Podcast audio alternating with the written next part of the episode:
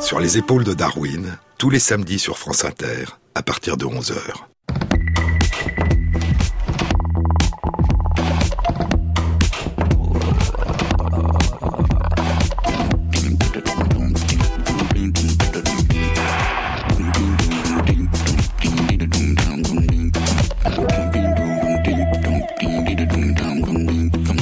Bonjour à tous.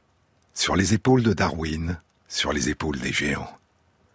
Se tenir sur les épaules des géants et voir plus loin, voir dans l'invisible, à travers l'espace et à travers le temps.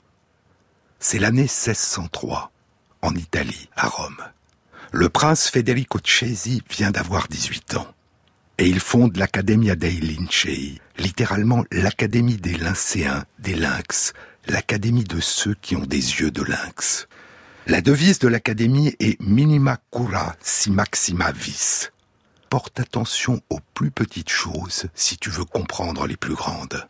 L'Accademia dei Lincei est considérée comme la plus ancienne académie des sciences d'Europe.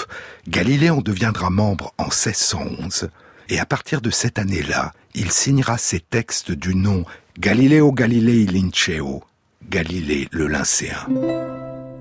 L'Académie cessera ses activités en 1630. Elle sera recréée un siècle plus tard, puis s'interrompra à nouveau, puis sera de nouveau recréée.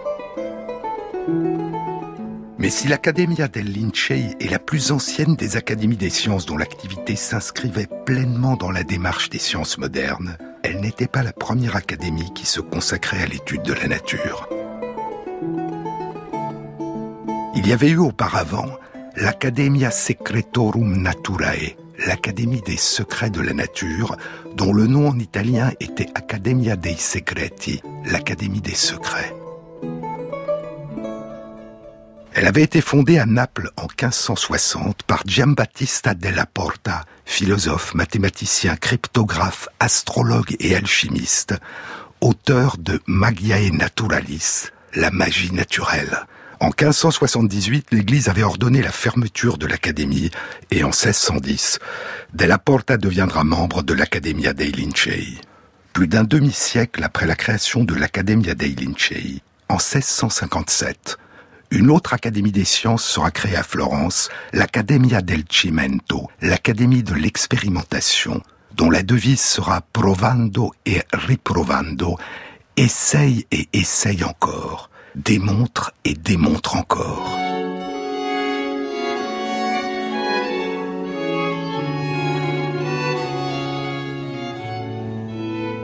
Douze ans plus tôt, en 1645, en Angleterre, The Invisible College, le collège invisible, commence à se réunir à Londres autour de Robert Boyle, le futur fondateur de la chimie moderne.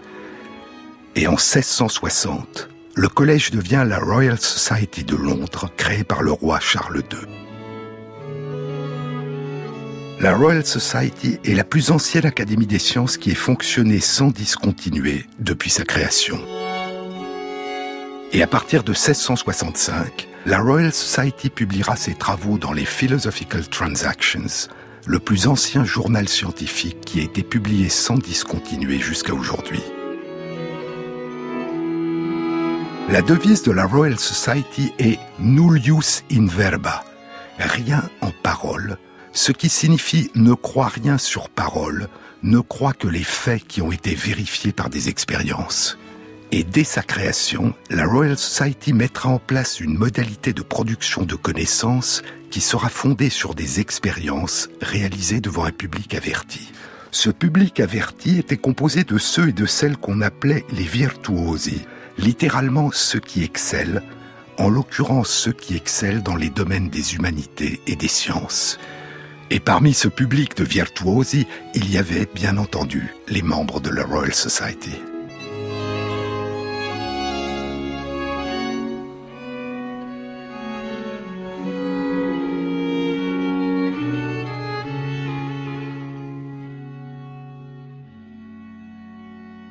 Ce public ne faisait pas qu'assister aux expériences, il pouvait aussi les commenter, les discuter, les critiquer, Et il apportait une contribution financière qui permettait à la Royal Society d'acheter le matériel nécessaire à leur réalisation. Il y avait un Curator of Experiments, un commissaire préposé aux expériences. Le premier, nommé en 1662, est Robert Hooke. Il est alors âgé de 25 ans.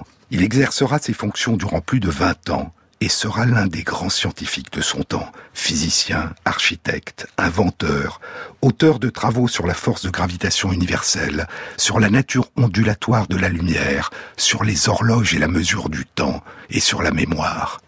Il sera l'auteur en 1665 d'un livre qui connaîtra un immense succès, Micrographia. Un livre consacré à des observations réalisées au microscope. Parce que nos sens sont trompeurs, dit Hooke, il faut suppléer leur faiblesse par des instruments, comme si on ajoutait des organes artificiels à nos organes naturels. Et c'est ce qu'a permis l'invention des lentilles optiques. Grâce au télescope, poursuit Hooke, il n'y a désormais rien qui soit trop lointain pour être vu. Et à l'aide du microscope, il n'y a rien qui soit trop petit pour échapper à notre investigation. Ainsi, un nouveau monde devenu visible devient accessible à notre compréhension. Grâce à ces nouveaux instruments, dit Hooke, les cieux nous sont ouverts et une multitude d'étoiles et de nouveaux mouvements et de nouvelles productions nous apparaissent en elles auxquelles les anciens astronomes étaient totalement étrangers. Et grâce à ces nouveaux instruments, la Terre elle-même qui repose si près de nous, sous nos pieds, nous révèle quantité de choses nouvelles, jusque dans les plus petites particules qui composent sa matière, et nous pouvons y contempler presque autant de créatures que nous étions capables auparavant de distinguer dans l'univers tout entier. Parmi les nombreuses merveilles invisibles à l'œil nu dont les dessins extrêmement minutieux du livre révèlent les mystères, il y a la lame étrangement accidentée d'un rasoir, il y a des détails de minéraux, des éclats de silex, de petits diamants, des plumes de faisan et de canard, de la mousse et des algues, une araignée et une fourmi, une graine de pavot, du charbon de bois, l'œil d'une mouche. Il y a la diversité des raffinements des formes complexes et symétriques des cristaux des flocons de neige et leurs irrégularités microscopiques. Il y a le liège, l'écorce du chêne liège, Hook réalise de très fines coupes de liège. J'ai pu voir, dit-il, de façon extrêmement distincte, que cette portion de liège était perforée et poreuse, comme un rayon de cire, mais les pores n'étaient pas aussi réguliers que ceux des rayons de cire. Ces pores, ou cellules, étaient les premiers pores microscopiques que j'ai jamais vus, et probablement qui aient jamais été vus par quiconque, car je n'ai rencontré ni écrivain ni personne qui en ait auparavant fait mention.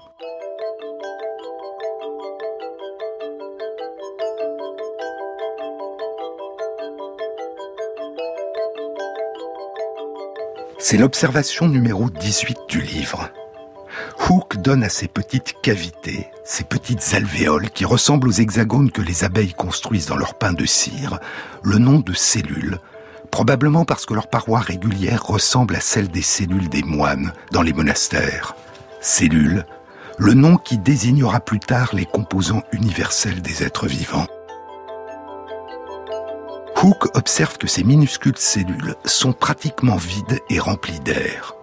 Et ainsi, dit-il, l'utilisation du microscope nous permet de comprendre pourquoi le liège est si léger, pourquoi il flotte et est imperméable à l'eau, et pourquoi lorsqu'on l'a pressé et qu'on l'a comprimé, il retrouve sa forme initiale.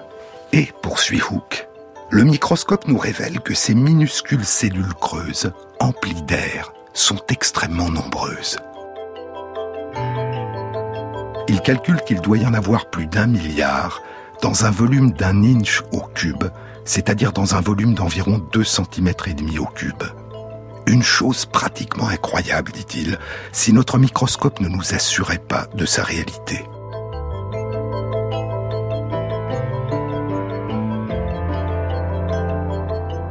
Ces cellules qui composent le liège sont des cellules mortes. Et ainsi, Hooke découvrait l'un des secrets de la vie, l'existence des cellules qui composent le monde vivant en observant sans le savoir le travail de la mort au cœur du vivant, la construction de l'écorce protectrice d'un arbre, le chêne-liège, par la superposition de couches de cellules qui se sont autodétruites. Et ces processus physiologiques d'autodestruction, universels dans le monde vivant, ne commenceront à être étudiés et compris que 300 ans plus tard et seront nommés mort cellulaire programmée ou suicide cellulaire ou encore apoptose.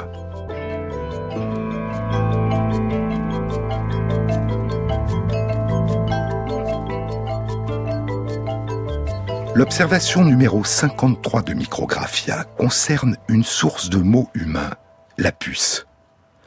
La force et la beauté de cette petite créature note Hook avec émerveillement, même si elle n'avait aucune relation avec l'être humain, mériterait à elle seule une description. Et il décrit minutieusement sa remarquable armure, pour retranscrire sous la forme de dessin ce que le microscope révèle de la nature, pour examiner et enregistrer les choses elles-mêmes, dit Hooke, telles qu'elles apparaissent à l'œil sous le microscope, il faut une main sincère et un œil fidèle.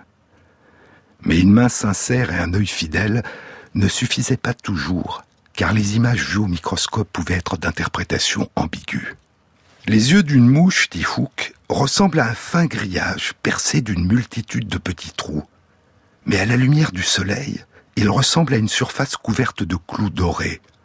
Sous un autre éclairage encore, à une surface couverte de pyramides, et sous un autre éclairage encore, à une surface couverte de cônes. En d'autres termes, il ne suffit pas d'observer, il faut aussi interpréter. Et quand c'est possible, seule la réalisation d'expériences et la discussion critique de leurs résultats permettra d'essayer de trancher entre les différentes interprétations possibles.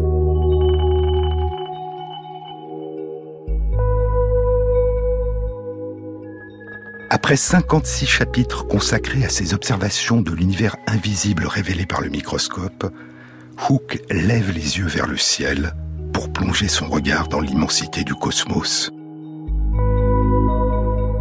Il passe du microscope au télescope et il consacre les deux derniers chapitres de Micrographia à l'observation des étoiles et de la Lune.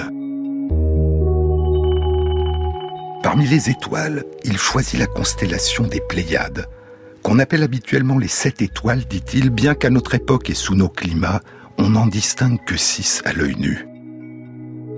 Et il choisit les Pléiades parce que Galilée, avec sa lunette, avait observé 36 étoiles qui n'avaient jusque-là jamais été vues.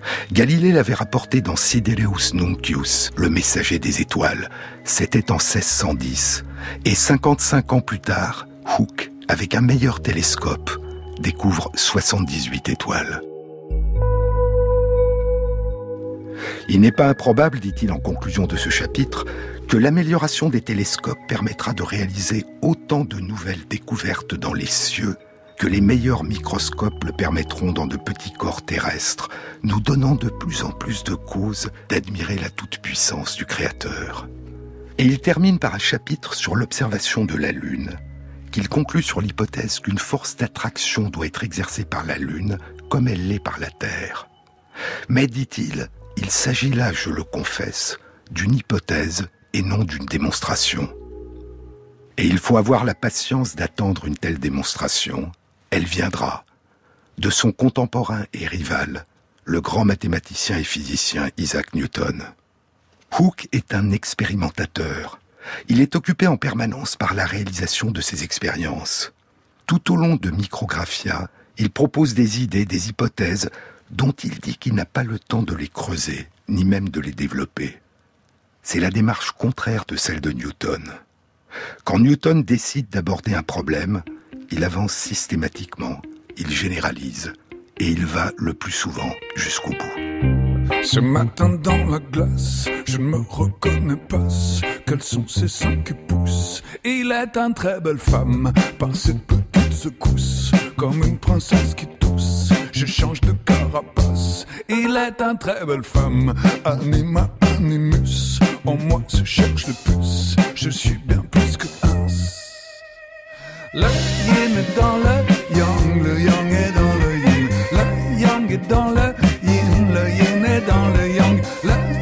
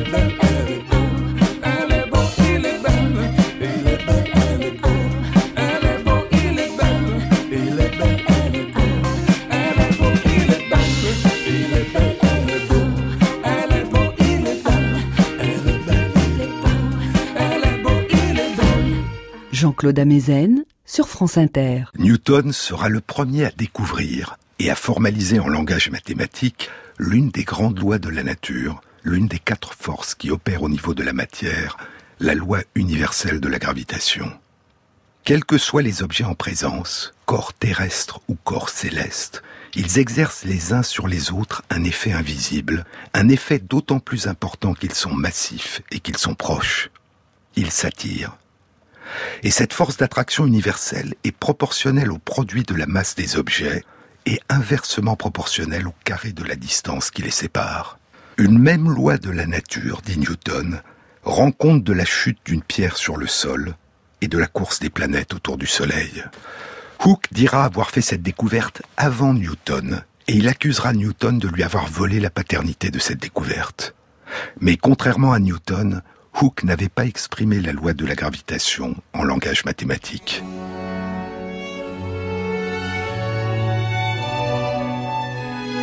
Et en 1676, dans une lettre adressée à Robert Hooke, et qui concerne un autre sujet de discorde entre eux, la compréhension de la nature de la lumière, Isaac Newton écrira Ce que Descartes a fait était un pas important dans la bonne direction.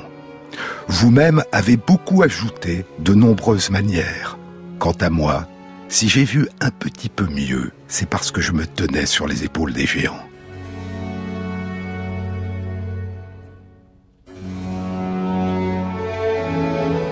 Sur les épaules des géants, l'expression datait de plus de 500 ans.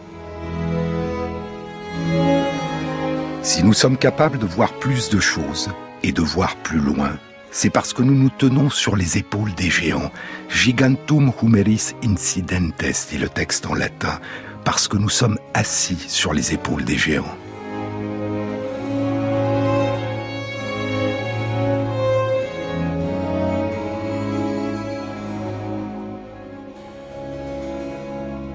C'est au milieu du XIIe siècle que Jean de Salisbury a attribué cette phrase à son maître, Bernard de Chartres.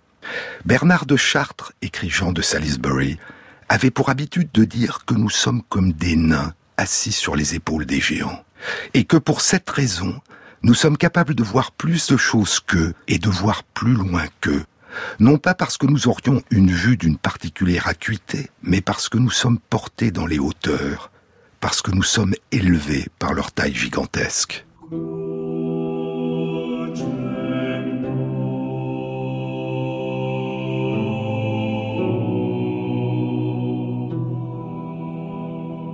Dans la cathédrale de Chartres, dans le transept sud, sous la rosace, il y a quatre vitraux qui figurent chacun un grand prophète de l'Ancien Testament, sous la forme d'un géant. chacun des prophètes porte, assis sur ses épaules et de taille ordinaire, l'un des quatre évangélistes du Nouveau Testament. L'évangéliste Luc se tient sur les épaules du prophète Jérémie, Matthieu se tient sur les épaules d'Isaïe, Jean sur les épaules d'Ézéchiel et Marc sur les épaules de Daniel. Quatre vitraux, quatre tableaux lumineux, comme autant de reflets, comme autant d'échos silencieux à la phrase de Bernard de Chartres. Cinq siècles après la phrase de Bernard de Chartres, Newton reprend la métaphore et en change un peu le sens. Voir plus de choses et plus loin, disait Bernard de Chartres. Voir plus précisément, plus profondément, mieux voir, dira Newton. Mais il ne s'agit plus de théologie.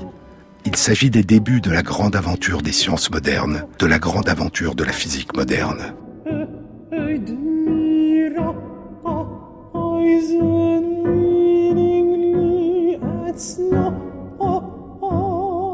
Voir au-delà des apparences. Voir dans l'invisible, à travers l'espace, les relations de causalité, les lois de la nature, parce que je me tenais sur les épaules des géants. Les géants qui ont porté Isaac Newton dans les hauteurs sont Johannes Kepler, Galileo Galilei et Tycho Brahe. Et ils avaient eux-mêmes été portés dans les hauteurs par un autre géant, Nicolas Copernic. Et avant encore, par une longue lignée de mathématiciens, d'astronomes, de philosophes, d'alchimistes de l'Antiquité grecque, de l'Inde, des mondes arabes et persans et des débuts de la Renaissance. Robert Hooke sera le premier commissaire préposé aux expériences de la Royal Society. Mais il n'y a pas que les expériences réalisées et discutées en public. Il y a aussi les écrits publiés dans les Philosophical Transactions. Et le premier responsable des publications, qui exercera à partir de 1663 les fonctions de secrétaire de la Royal Society, est Henry Oldenburg.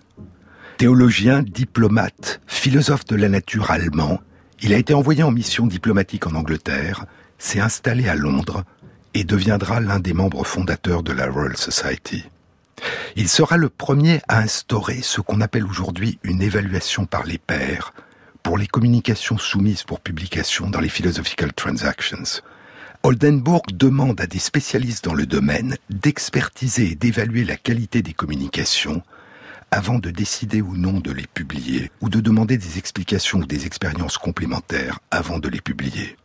Et il y a dans les Philosophical Transactions deux catégories très différentes d'articles.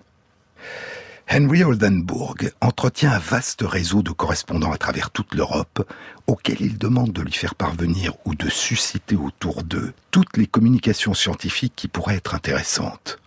Mais ces communications, si elles sont publiées, ne le seront qu'en tant qu'hypothèse ou en tant que résultat en attente de confirmation.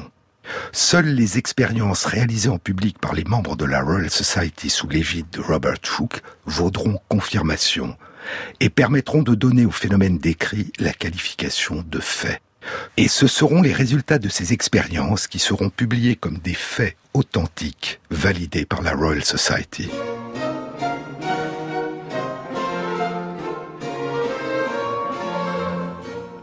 Et ainsi, l'écrit a deux rôles. En amont, susciter l'intérêt, suggérer des pistes, et en aval, témoigner des faits établis et de leur interprétation et des limites de ces interprétations.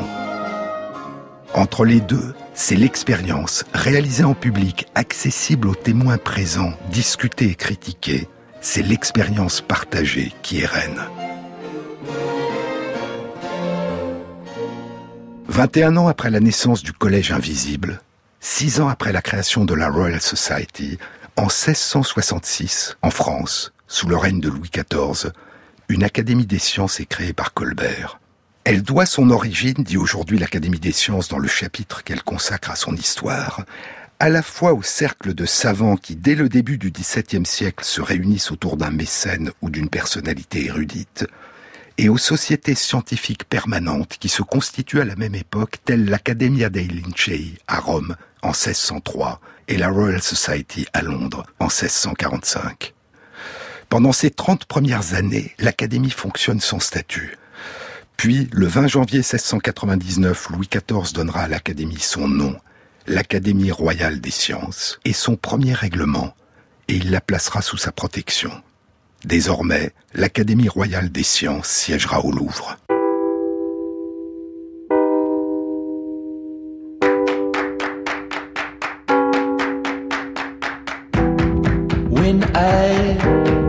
Was a boy, no rooftop on my joy. When I was a child, nowhere, no how, no one, nothing was not made of fire. One, two, three, four, five, six times the charm. Six, six, five, four,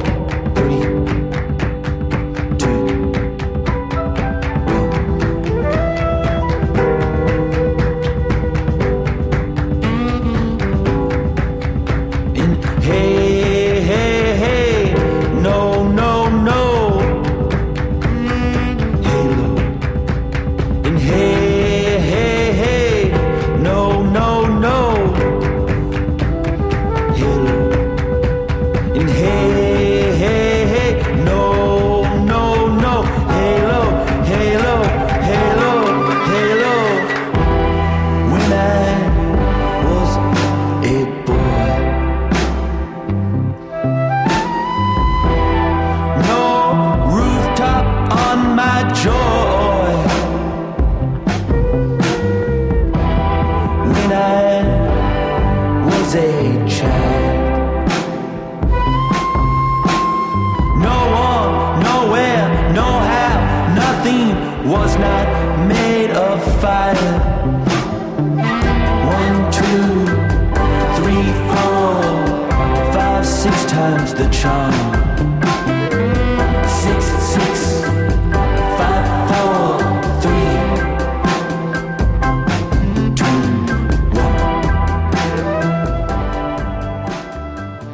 Sur les épaules de Darwin, Jean-Claude Amezen. L'année 1603, l'année de la fondation à Rome de l'Accademia dei Lincei, l'ancêtre des sociétés savantes et des académies des sciences modernes d'Europe. C'est le début de l'époque de la démarche scientifique moderne, et c'est encore l'âge d'or de l'alchimie. Et en cette année 1603, une étrange nouvelle commence à se répandre. Un alchimiste de Bologne a créé une merveille. Une merveille qui va fasciner à la fois les alchimistes et ceux qui se considèrent comme de purs scientifiques. On la nommera la pierre de Bologne, la pierre porteuse de lumière, le phosphore de Bologne. Je vous en ai déjà parlé dans de précédentes émissions.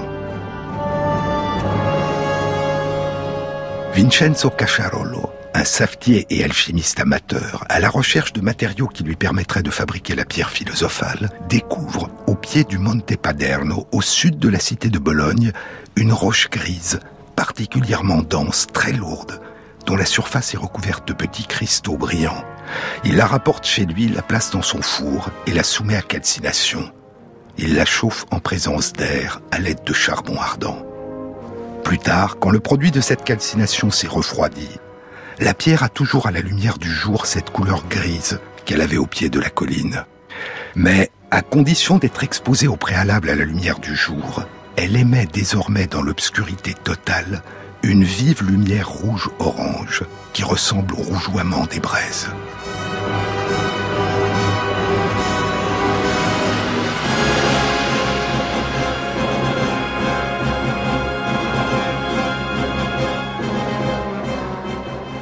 La pierre a acquis l'extraordinaire propriété d'absorber le jour la lumière du soleil et de la répandre dans la nuit.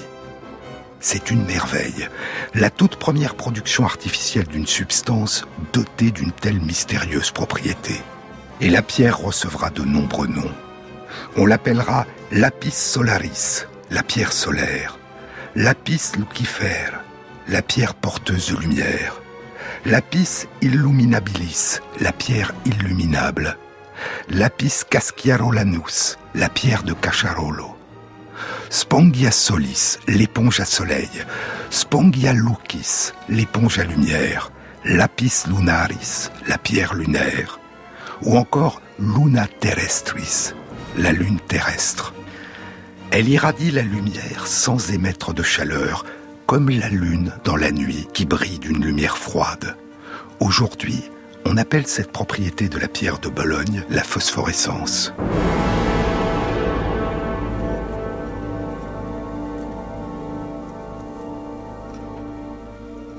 Les deux personnes auxquelles Cacharolo s'était confié et qui vont les premières répandre la nouvelle de sa découverte sont un alchimiste et un astronome mathématicien.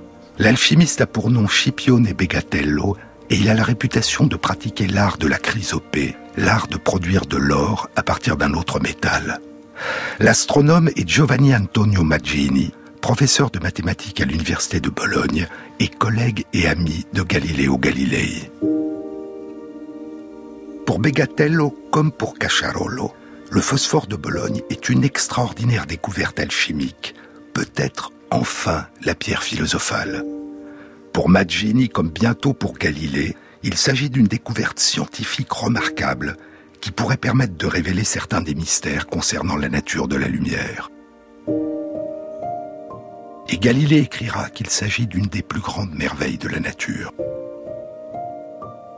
Le jésuite Giulio Cesare Lagalla, professeur de philosophie au Collegio Romano à Rome, sera le premier en 1612 a mentionné la pierre de Bologne dans un écrit, un livre consacré à la lumière et à la lune. Ce qu'il décrit, c'est une démonstration des extraordinaires propriétés de la pierre de Bologne que lui a faite Galilée l'année précédente en 1611 lors d'un séjour à Rome. L'explication que donne la Gala est que lorsque la pierre est exposée à la lumière, elle retient une certaine quantité de la substance qui constitue le feu et la lumière, puis plus tard, elle la libère lentement. La pierre absorbe la lumière comme une éponge absorbe l'eau. Et c'est un argument, dit-il, en faveur de la nature matérielle de la lumière. La lumière est une substance matérielle.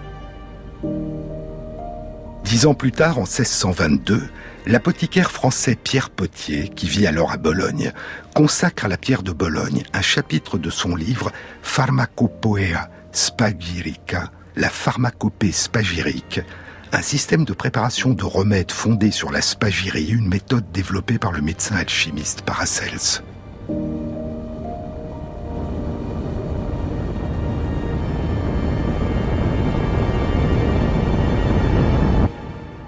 À tort, écrit Potier, nous pensons que les anciens connaissaient tout. Mais combien de plantes, combien de fossiles que n'avaient jamais vus nos ancêtres sont depuis apparus à la lumière et parmi d'autres phénomènes qui leur étaient inconnus, nous apparaît quelque chose de spécial parmi les roches, quelque chose qui est nouveau et inouï. C'est en effet extraordinaire comme un corps sombre reçoit sa lumière du soleil ou de la lune et la rend dans l'obscurité. Ce qui nous amène à nous demander si la lumière est un corps matériel et quel type de corps, ou si elle est une substance ou un accident, et d'autres questions encore sur la lumière. En ce qui concerne la relation entre la pierre de Bologne et les remèdes, le sujet de son livre, le seul effet que mentionne Potier est l'effet dépilatoire de la pierre qui permettrait d'éliminer des cheveux ou une barbe excessive, mais le problème, dit-il, est l'odeur insupportable qui colle alors à la peau. C'est une odeur de soufre. Potier décrit avec précision les endroits au pied du Monte Paderno où on peut trouver la pierre et la méthode de calcination qui permet de lui donner sa merveilleuse propriété d'éponge à lumière. Encore 12 ans, et en 1634, Ovidio Montalbani, professeur d'astronomie, de mathématiques et de médecine à l'université de Bologne, publie un livre dont le titre est À propos de la pierre illuminable de Bologne. Il décrit la méthode de préparation de la pierre qu'il a réalisée ainsi que celle qu'a réalisée son élève Carlo Antonio Manzini. Six ans passeront, et en 1640, le médecin et philosophe Fortunio Licetti consacre à la pierre un livre très complet intitulé La pierre porteuse de lumière ou À propos de la pierre de Bologne. Son livre reprend l'ensemble des ouvrages précédents et y ajoute des spéculations personnelles, et notamment une spéculation sur l'origine de la lumière émise par la Lune, qui attirera une réponse furieuse de Galilée.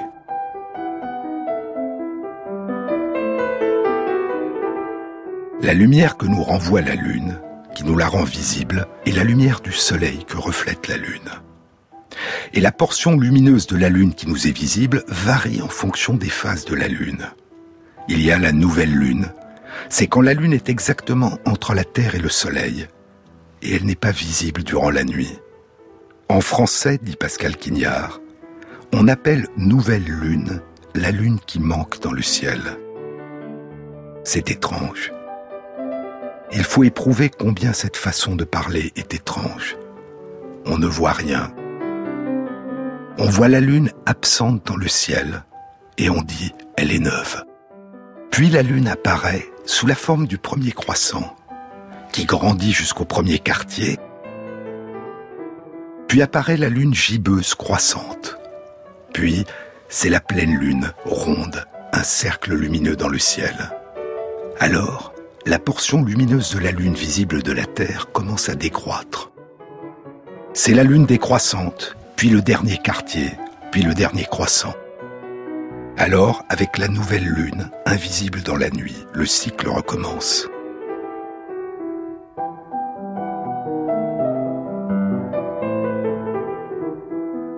Un peu avant ou après la nouvelle lune, quand seul un fin dernier croissant de lune ou un fin premier croissant de lune sont éclairés par le soleil, alors le reste de la lune sombre et très faiblement lumineux la portion sombre de la Lune émet une très faible lumière qu'on appelle la lumière cendrée de la Lune.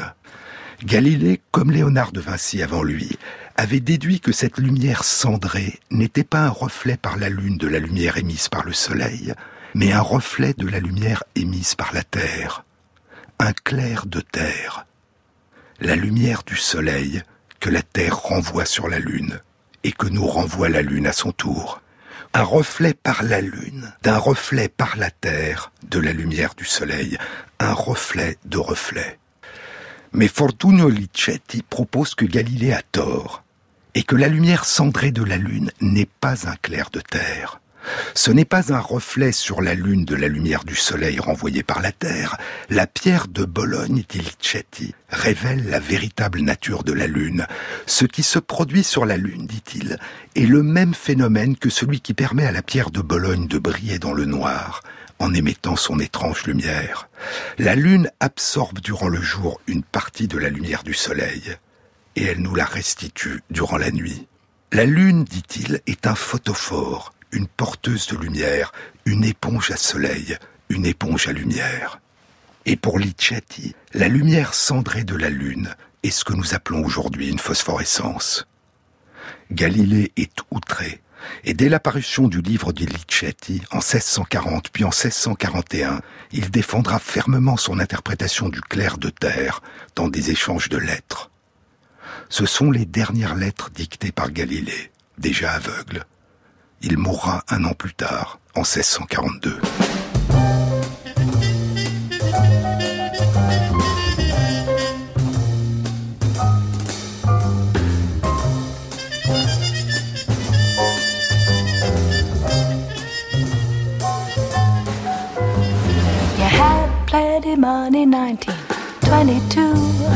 Let other women make a fool of you. Why don't you do right?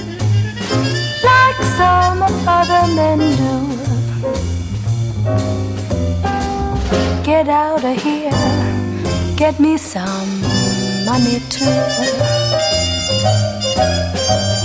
You're sitting down wondering what it's all about.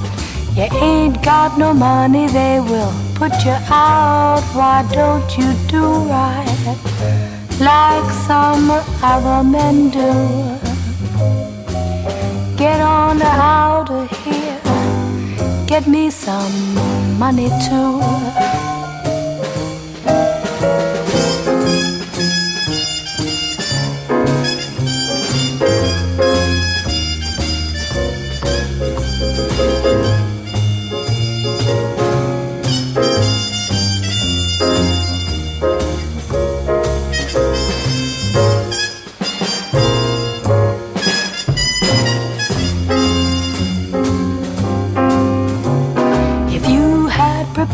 20 years ago.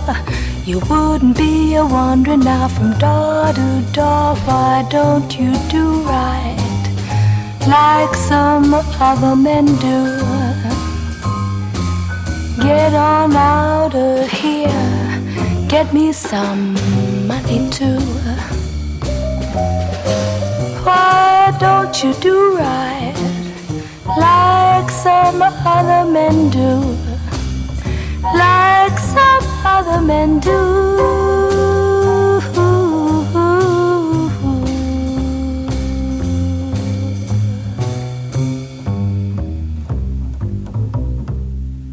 Jean-Claude Amezen sur France Inter. Comment la pierre de Bologne capture-t-elle la lumière? En 1629, Niccolo Cabeo, un jésuite mathématicien et astrologue italien, avait proposé que la pierre avait des propriétés magnétiques et qu'elle attirait la lumière comme un aimant attire le fer. Douze ans plus tard, en 1641, cette idée sera développée par le jésuite allemand Athanasius Kircher dans son livre Magnes Sive de Arte Magnetica, l'aimant, ou à propos de l'art du magnétisme. Le phosphore de Bologne, le porteur de lumière de Bologne, dit-il, attire la lumière comme l'aimant attire le fer. Si ces suggestions sont acceptées, dit Kircher, alors notre pierre, avec ses pores ouverts par la calcination, assoiffée en raison de sa sécheresse, désire naturellement cette vapeur qui contient la lumière. Et comme une éponge attire à elle l'eau avoisinante, et comme un aimant attire à lui la ferraille, de même la vapeur imprégnée de lumière est attirée par la pierre assoiffée et emplit tous ses pores. Mais qu'est-ce que la lumière?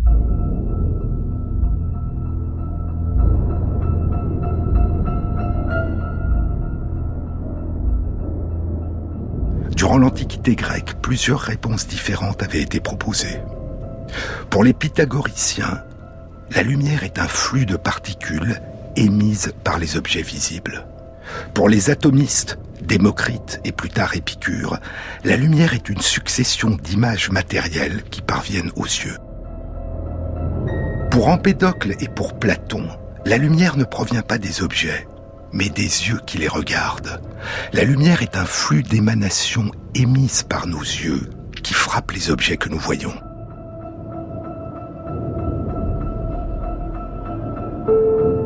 Pour Aristote, la lumière n'est pas de nature matérielle, c'est une qualité qui est présente dans la transparence du milieu environnant, un état instantané du milieu environnant. Et ces différentes interprétations continueront pendant longtemps à être discutées. À partir du XVIe siècle, les scientifiques qui s'interrogent sur la nature de la lumière et de la chaleur essayent de les expliquer en termes mécaniques, en termes de matière et de mouvement. En 1637, 34 ans après la découverte du phosphore de Bologne, René Descartes proposera une réflexion sur la nature de la lumière dans son discours de la méthode plus la dioptrique, les météores et la géométrie, une réflexion qu'il poursuivra en 1644 dans Principe de la philosophie.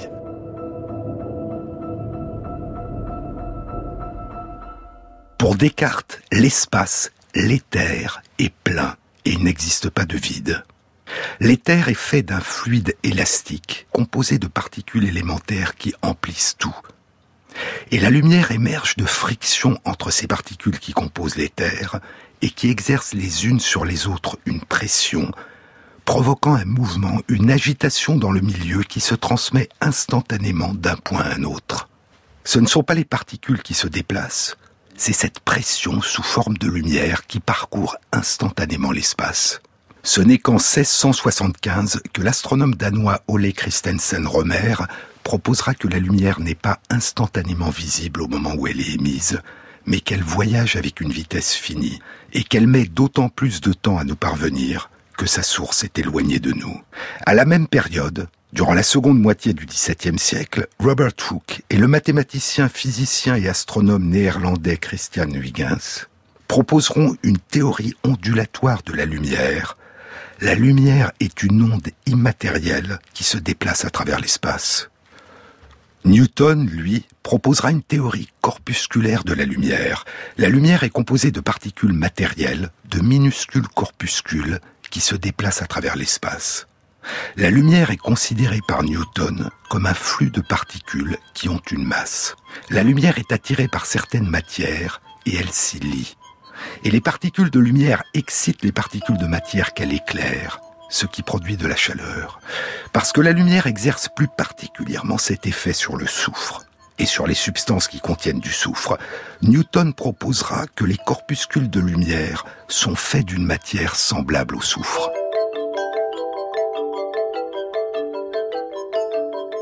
Et la pierre de Bologne, après calcination, contient de manière évidente du soufre.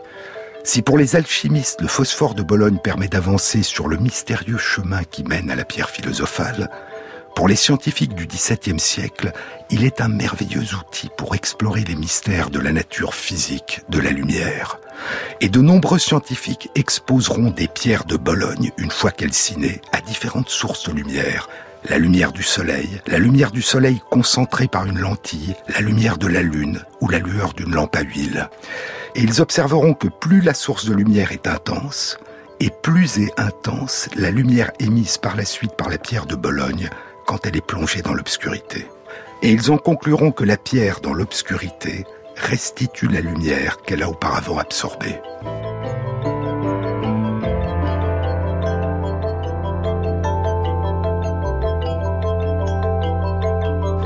Mais au milieu du XVIIe siècle, une série d'expériences suggérera une autre interprétation.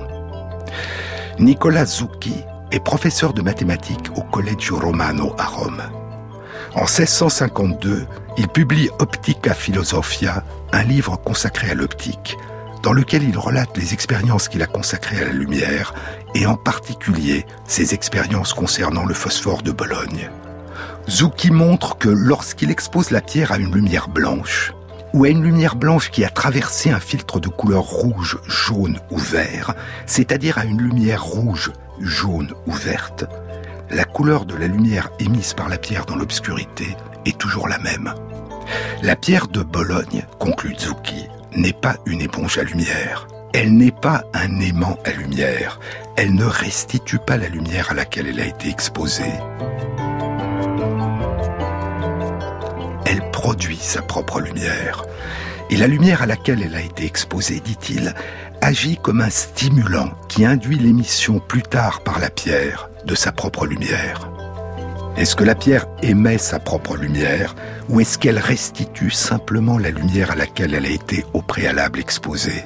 Pour répondre à cette question, il faut pouvoir continuer à étudier la pierre. Or, un problème majeur va surgir. Il n'y a plus de phosphore de Bologne.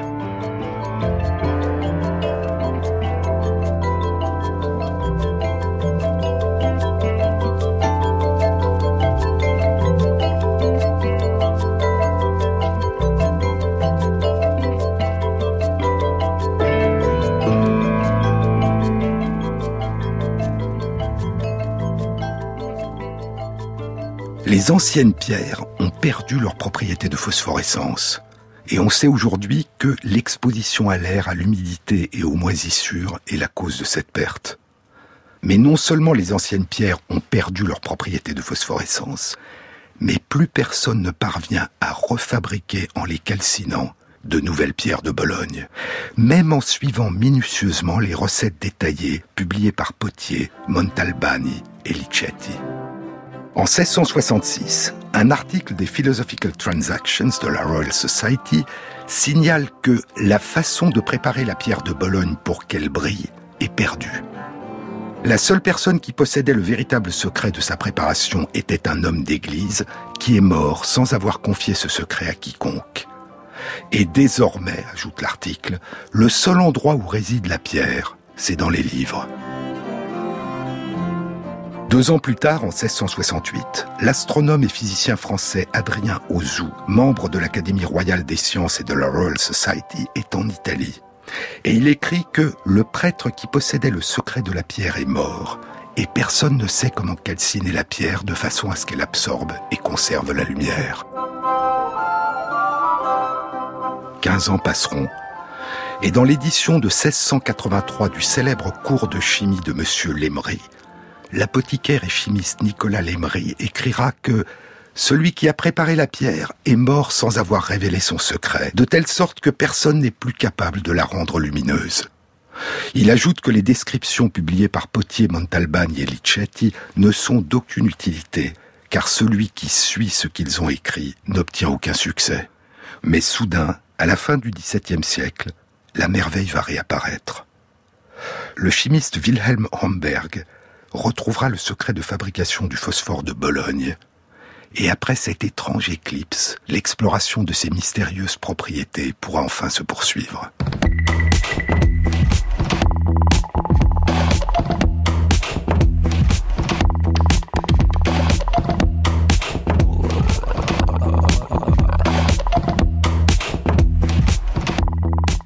Cette émission a été réalisée par Stéphane Combe, avec à la prise de son Anne-Laure Cochet, au mixage Mathias Alléon et Jean-Baptiste Audibert pour le choix des chansons. Et merci à Christophe Magère qui intègre sur la page de l'émission, sur le site franceinter.fr, les références aux articles scientifiques et aux livres dont je vous ai parlé. Bon week-end à tous, à samedi prochain.